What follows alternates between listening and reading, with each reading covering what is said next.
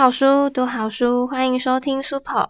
Hello，大家好，我是 Po 小编，很开心二零二二年的第一场录制，能为大家介绍这一本好看的甜宠文，也是很多读者期盼已久，将在一月十八日出版的三幸子的《以你的名字写一场浪漫》。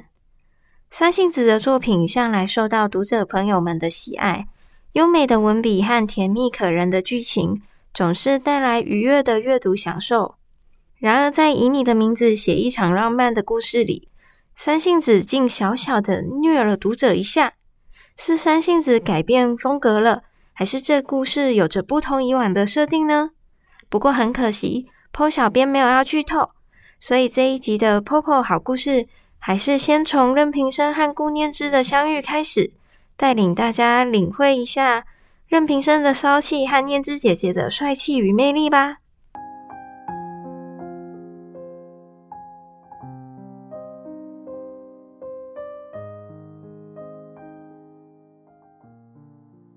顾念之一下飞机就接到宋云熙的电话。宋云熙是顾念之的责任编辑，因上部作品已经完结了一个月，下一本新书却毫无动静。于是，在得知顾念之回国的班机时程后，便算准时间打过来。顾念之戴着蓝牙耳机，手机放在驼色长版大衣的口袋中，拖着酒红色的行李箱往机场大厅走去。嗯，一样是悬疑推理，男主律师，女主法医。顾念之眼睛平直地看向前方，脚上的黑色马丁鞋是漆皮的。鞋缘在日光灯照射下滚出一条亮边，一如眼底闪过的金光。大纲写完了，回去发你信箱。把一些进度交代完后，顾念之又听宋云熙絮絮叨叨几声，在进化妆室前丢下一句：“嗯，挂了。”顾念之对着镜面整理了一下头发，顺带补了补掉色的口红。离开化妆室后。他从口袋掏出手机，垂头看讯息，回复的同时拐过一个弯，转角容易造成视线死角。讯息发出去的那一刻，顾念之险些与人相撞，尽管他在第一时间以反射性地侧身避开，人插到了对方的肩膀。抱歉，顾念之掀起眼帘，低声说道：“眼前的男人大约高顾念之十五公分。”正下意识低头看向擦撞的部位，男人身着深蓝色的缎面衬衫，腕部的金色袖扣闪着不容忽视的亮度，整体看起来有点骚包。男人在顾念之开口后，便将目光移到他身上，眼睛是典型的桃花眼，内眼角微微下陷成钩状，眼尾细长略上挑，格外勾人。男人气定神闲地打量了顾念之几秒，一句话也没表示。就在顾念之内心告罄，眉间隐隐浮现折痕之时，男人突然眼睛一弯，笑了：“没事，不用道歉。”双眼形成了月牙状，眼尾顺势拉长，流泻出点点风流。男人嘴角轻勾，竖底挺身：“我觉得你很合我眼缘。”介不介意给个联络方式？突如其来的近距离惹得顾念之微蹙了眉，他仍冷望着那张笑脸，抬手伸出一根手指，毫不留情地推开对方的额头。很介意。略下三个字后，顾念之头也不回地离去。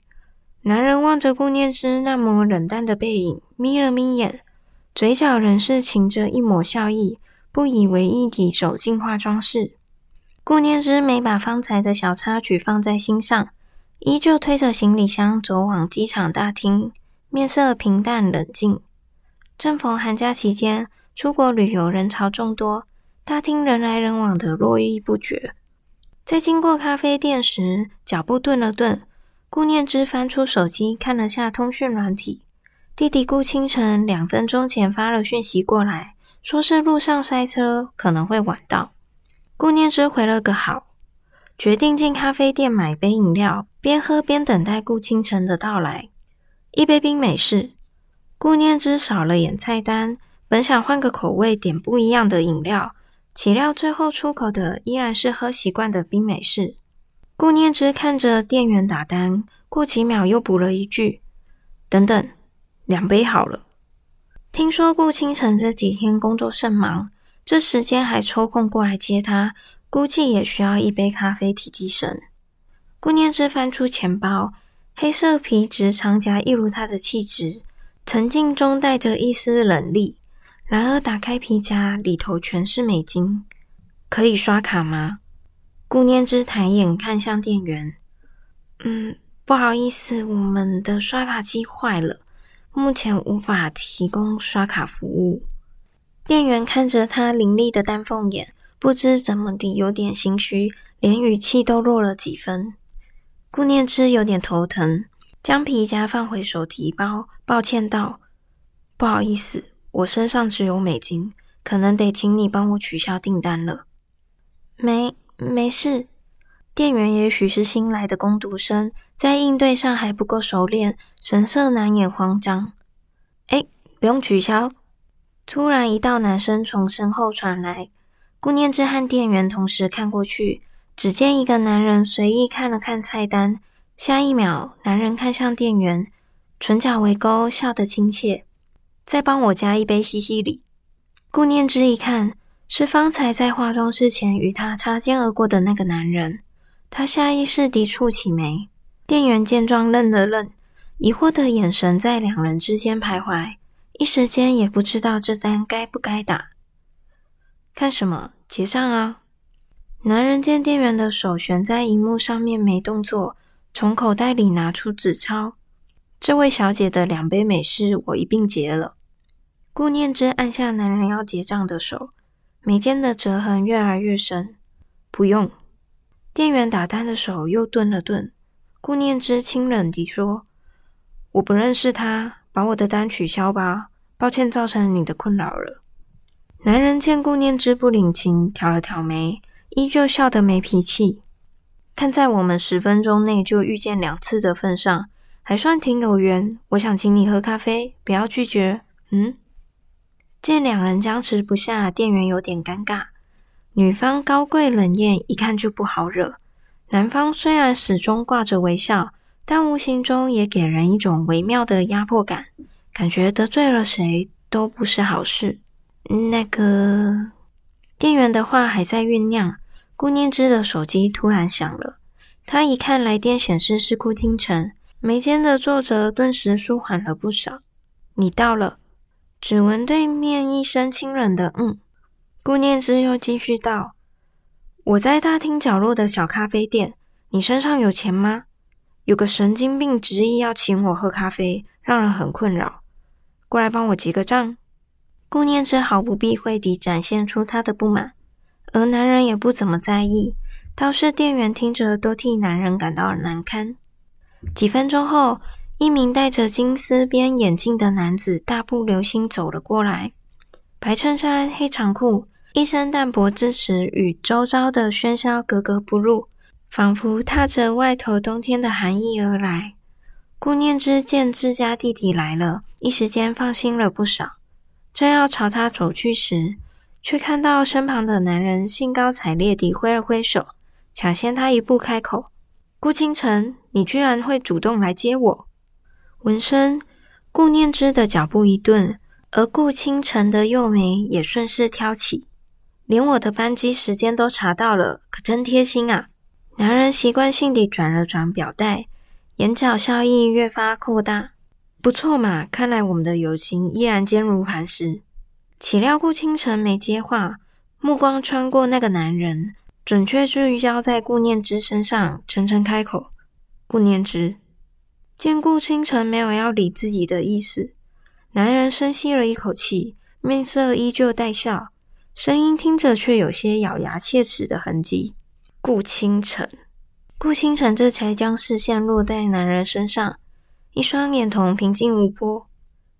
任平生，任平生心想：感情您现在才注意到我？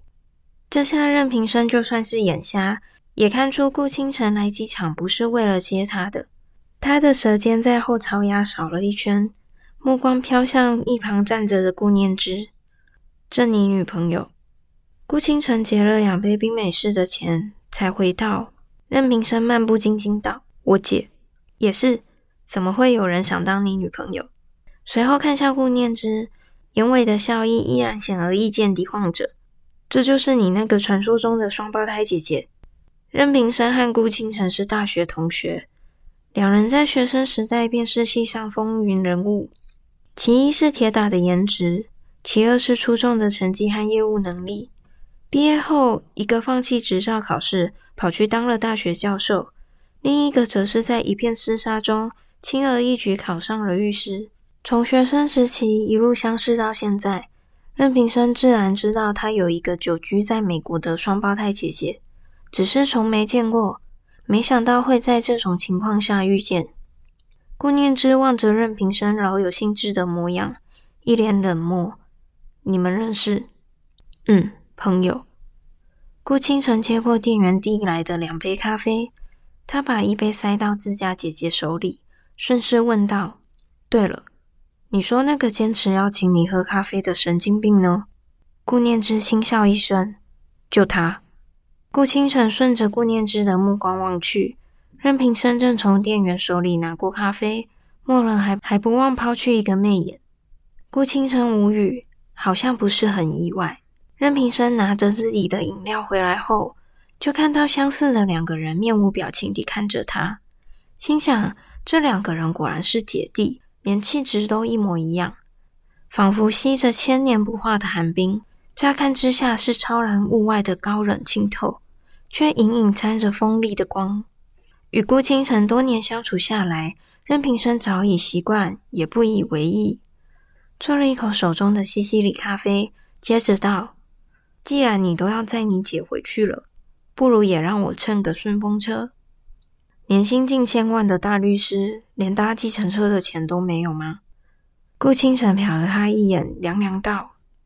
任平生又喝了一口咖啡，语气散漫：“嗯，拥有上亿身价老爸的富二代，也没有坐计程车的钱。”顾清晨深知好友的脸皮厚度一向没有上限，便也由着他跟上。顾念之听到两个男人的对话，冷笑说：“那就有钱请陌生女人喝咖啡，那没有可比性。花在漂亮女人身上的钱永远不嫌多。”任平生举起手中的咖啡，在空中嘘嘘向他干了一杯。顾念之忽视掉他的举杯，径自喝了一口冰美式，冰凉的苦涩在舌尖上漫开，往喉间滑去。看着任平生那双时时刻刻都带着笑的桃花眼，不知怎么的，一向没什么情绪波动的顾念之，此时竟感到有些烦躁了。顾念之这次回国，已经做好久居国内的打算。顾清晨送他回住处后，便赶着回 T 大处理学校事务。几年前，顾念之兴起回国定居的想法，便先买了一套房。几次短暂回国，也有地方落脚，不用去住饭店，委实舒适的多。如今正式搬回国内，也省去看房、装修、搬家等前事作业。只要等剩余的行李从美国寄回来，就能大致打理好居住空间。顾念之熟门熟路地搭电梯上楼，进家门后便将钥匙随手扔到玄关的鞋柜上，双脚并用脱掉脚上的马丁鞋。将行李箱搁置在门口，任由自己的身躯彻底放松，瘫在沙发上。累。那个叫任平生的男人在车上絮絮叨叨了一路，从法商界情事讲到娱乐圈八卦，再从娱乐圈八卦讲到隔壁大妈海龟的儿子，直到他下车，话题都不带重复的。顾念之天生喜静，在喧闹的地方待久了，便会开始产生厌倦感。而身为双胞胎姐弟，顾倾城这点与他有十二万分相似，甚至耐心消耗的更快。顾念之就不懂了，他弟弟是怎么跟这个男人好上的？交情还从大学持续到现在，确实神奇。刚从美国飞回来，顾念之尚未完全适应时差，而客厅的暖色调灯光温馨的同时，也带有助眠的效果。顾念之躺着躺着。一不小心就睡着了。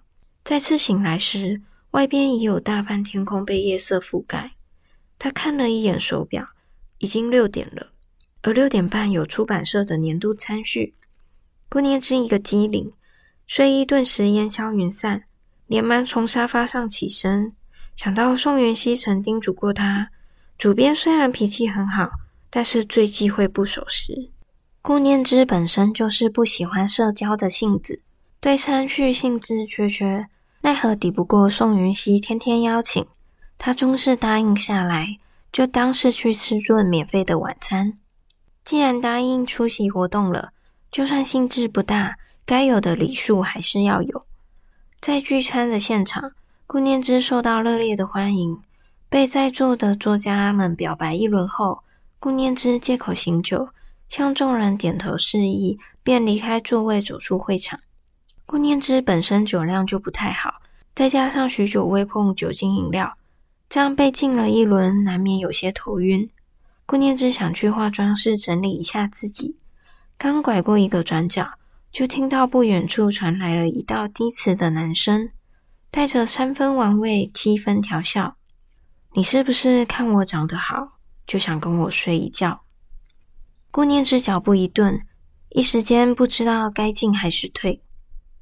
走廊尽头的化妆室前，一个长发女人背靠着墙，身前是一名男人，而牵着的手搭在后者的腰上，两人距离极近，随着光影描摹，勾勒出一帧调情的画面。顾念之盯着那幅画面，迟疑了大约三秒，决定还是继续往前。尽管偶遇男女在化妆室前聊骚，但彼此非亲非故，就当做没有看到，直接路过就好。反正都是成年人了，这种事就算没有太多经验，见过的也不少，没什么好大惊小怪的。顾念之原想目不斜视地经过，眼角余光。却无意瞥到了侧背对着他的男人的面容，他平齐的目光顿时沉了下来。冤家路窄。走进化妆室后，顾念之看着镜子里标志的面容，眉间隐隐有不易察觉的折痕。而外边的男女对话还在继续。不好意思，金女士，虽然您风情万种，颜值也长在我的审美上。男人沉沉的嗓音荡在暧昧的空气中，语调半是震惊，半是风流。而我这个人看着挺浪啊，不是看着，确实就是浪，但有一点原则，却是很坚持的。顾念之旋开睫毛膏的盖子，对着镜子重新刷了一次睫毛，同时内心也忍不住腹诽：你这人连初次见面的女人都能调戏。还能有什么原则？顾念之把睫毛膏咔的一声扣上，而男人的声音也正好落下：“我不跟案主玩的。我的私生活或许如外界所说是真的很乱，但工作归工作，我不会跟案主有过多的牵扯。”男人笑了一声，语气又转成彬彬有礼：“金女士，跟您的合作很愉快。”也很谢谢您信任我的能力，愿意将诉讼交予我全权处理。但请原谅我不能给您其他方面的帮助。顾念之抽了抽唇角，这家伙真不愧是律师，官腔一套一套的。他从化妆包里翻出唇釉，继续对着镜子描绘自己的唇形。任律师，一夜情本就是两相欢好，图个快乐，谁都不欠谁。因此，你不用担心会跟案子的利益关系有所牵扯。女人的声音响起。何况案子胜诉了，后酬也结清了，我们的合作已经结束，现在应该不能算是委托人和律师之间的关系了。顾念之挑了挑眉，心想：这女人的逻辑倒也清晰，而死缠烂打的心更是明明白白摆在那儿。抱歉，金女士。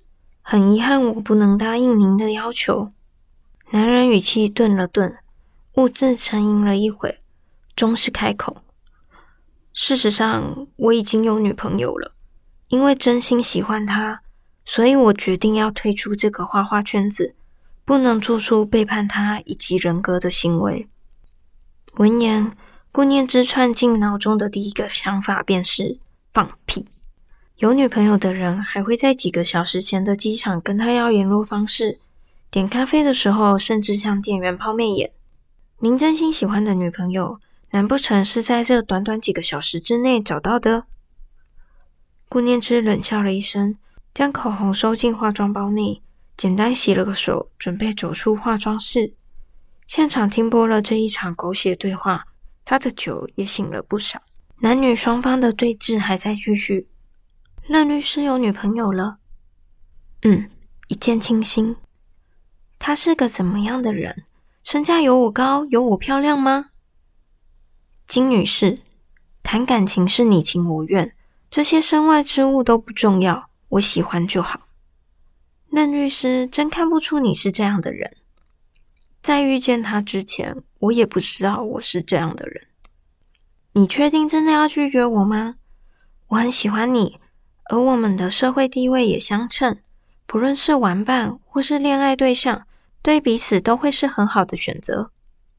金女士，我劝您放弃吧。不论您说什么，我都不会答应的。为什么？事实上，他就在这里。女人没有说话了。这狗男人的讲话水平也是真的在线，顾念之还真是有点想看他会怎么继续吹。然而已经离席太久，差不多该回去了。在踏出化妆室的那一刻，男人的声音又适时地落下：“您有注意到方才进去化妆室的那个女人吗？我的女朋友就是她。”伴随着男人的嗓音坠落，一向冷静面对无数风雨的畅销大作家顾念之。脚步突然一拐，差点绊到自己的脚。在顾念之连忙扶着化妆室门框，避免跌倒的同时，一男一女也因为这边的动静而将目光齐齐放在他身上。烫着大波浪卷的漂亮女人看着顾念之，扬起那道画得精致的眉毛。这位就是任律师的女朋友吗？任平生含笑看着顾念之，嗯，这就是我的爱人。顾念之好不容易恢复的平衡感再次陷落，这回没能坚持住，七公分的细长鞋跟无力支撑他的倾倒。顾念之腿一软，往下跌落。就在他身体下坠的同时，任平生眼明手快地上前拉住，接着力道顺势将他带到自己怀里。宝贝，下次别穿高跟鞋了，跌倒了我心疼。任平生一只手环住他的腰。靠在他耳边轻轻低喃，声音虽不大，却正好能让旁人听清。顾念之无语，您还挺入戏的是吧？她一个能穿着七公分细高跟跑八百米的女人，若不是因为这狗男人的言语冲击，她至于这么狼狈吗？顾念之深吸了一口气，压下几欲爆发的不满，借着他施力站直身子，一脸冷漠地挣开他的怀抱。任平生眼尾勾起一抹笑意，顺从地放开了他。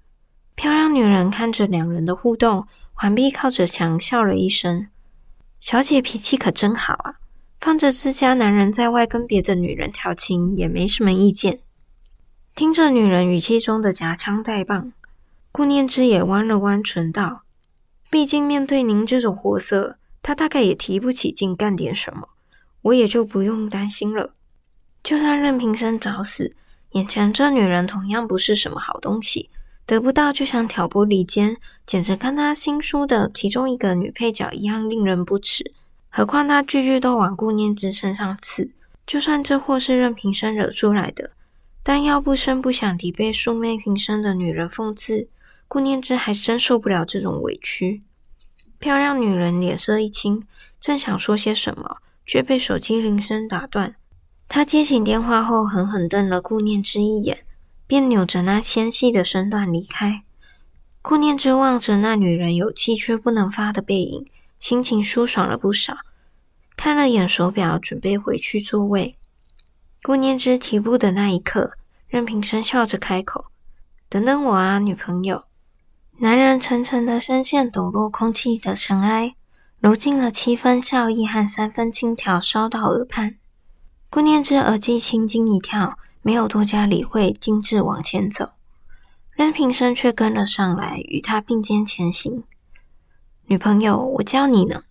顾念之眸色冷了几分，斜他一眼。谁是你女朋友了？我就开个玩笑，别较真。任平生笑的时候，眼型会弯成月牙状，看着特别诱人。然而在顾念之眼里，他只觉得特别烦人。别跟着我了。顾念之不着痕迹避掉了他想搭上肩的手。任平生不以为意，继续跟着他走了几步后，突然停止了步伐。任平生站在原地，凝视着顾念之渐渐离去的背影，目光却聚焦在他的脚踝上。果然，只见女人的气场依旧，走路姿势也并无异状。然而左脚脚踝却有很明显的一块红肿，浮在白嫩的肤色上，显得特别刺眼。任平生想。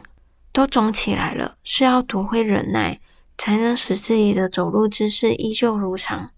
任平生收去散漫的姿态，在目送他进入餐叙现场之后，转而搭电梯下楼到柜台服务处。而顾念之在回到座位后，餐叙也差不多到了尾声。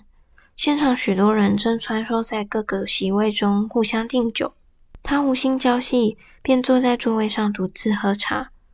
方才在化妆室前拐了角，一开始没怎么在意，久了却感觉扭到的地方逐渐传来灼热的胀意。伴随着时间的流动，痛感也越来越深。而在这种情况下，穿着高跟鞋，伤势只会更加严重。顾念之盘算着，等会可能要先去药局买个药膏或贴布，回家再冰敷一下，或许过几天就会恢复了。这才想完。肩膀突然被拍了一下，顾念之一向不喜与人肢体接触，下意识皱了眉头。“您好，请问是顾念之小姐吗？”穿着深蓝色制服的服务生，手中的盘子放着药膏和纱布，脸上挂着职业性的微笑。顾念之看到这阵仗，也有些错愕，几秒后才嗯了一声：“方才少爷到服务处说您脚受伤了。”因为他有急事，必须立刻离开，于是请我们帮忙替您的脚踝做一些简单的应急处理。服务生低声说了一句“失礼了”，便把他的左脚抬起来，开始进行包扎。小姐不用不好意思，您在这里受伤了，本就是我们饭店的责任。服务人员一边替他处理伤势，一边说道：“何况您是少爷的重要贵宾，我们更不能放任不管。”顾念之表面一派镇定。实际上却听得云里雾里，愣愣地看着服务生帮自己消毒擦药，半晌才开口：“我可以问一个问题吗？”“您请。”“你们少爷是谁？”服务人员估计也没想到会是这个问题，懵了一下才回道：“任平生少爷。”顾念之得到答案后更茫然了，疑惑道：“任平生不是律师吗？”是的，少爷他是律师，但他身为我们董事长的儿子，宴请宾客也常常在这里，因此大家都对他很熟悉。服务人员包扎好，说着医疗用品，解释道：“原来，顾念之点头表示理解了。这任平生也是家大业大，难怪身上那股上流社会纨绔子弟的气质那么突出，想让人不注意都难。”他比顾念之以为的还要细心敏锐，居然能注意到他的脚伤，还派人来替他处理伤势。顾念之心情难免有些微妙。虽然任平生骚扰他是事实，但懂得事实补救，那么先前的恩怨就一笔勾销吧。反正不论有没有勾销，顾念之都不想再与任平生有任何来往。太烦、太骚、太浪荡，集所有他不喜欢的元素于一身。这人也是挺不容易。餐叙结束之后，顾念之拖着酸疼的左脚走出饭店，正想拦一台计程车回家，却看到不远处有一辆车摇下车窗对他招招手。那台车回转来到顾念之的面前，顾念之这才看清驾驶人是顾清晨，还在疑惑自家弟弟怎么知道自己的行程。顾清晨抬起下巴往副驾的方向点了点。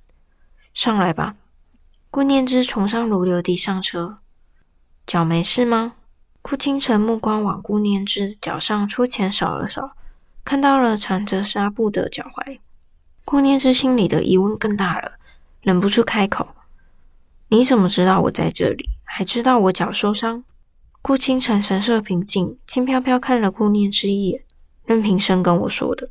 顾念之心下一动，他说：“你脚受伤了，不方便，再加上一个女孩子晚上搭计程车也有一定的风险，便让我来载你一程。”顾念之张了张嘴，顾清晨似是看穿了他在想什么，沉沉的嗓音顺着夜色滚落，而他犹有疑问的话语瞬间被扼杀在喉头。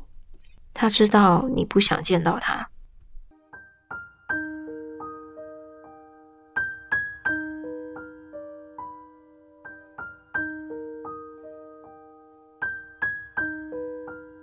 畅销悬疑言情小说家顾念之刚从国外回来，就被满嘴花花的任平生搭讪。顾念之向来不喜欢这种骚包的花花公子。所以一开始，任平生可没少受顾念之的人眼对待。不巧的是，顾念之的新作品牵涉到一些专业的法律知识。身为法律系教授的双胞胎弟弟分身乏术，于是向顾念之推荐了自己的好友任平生，法律界的王牌律师。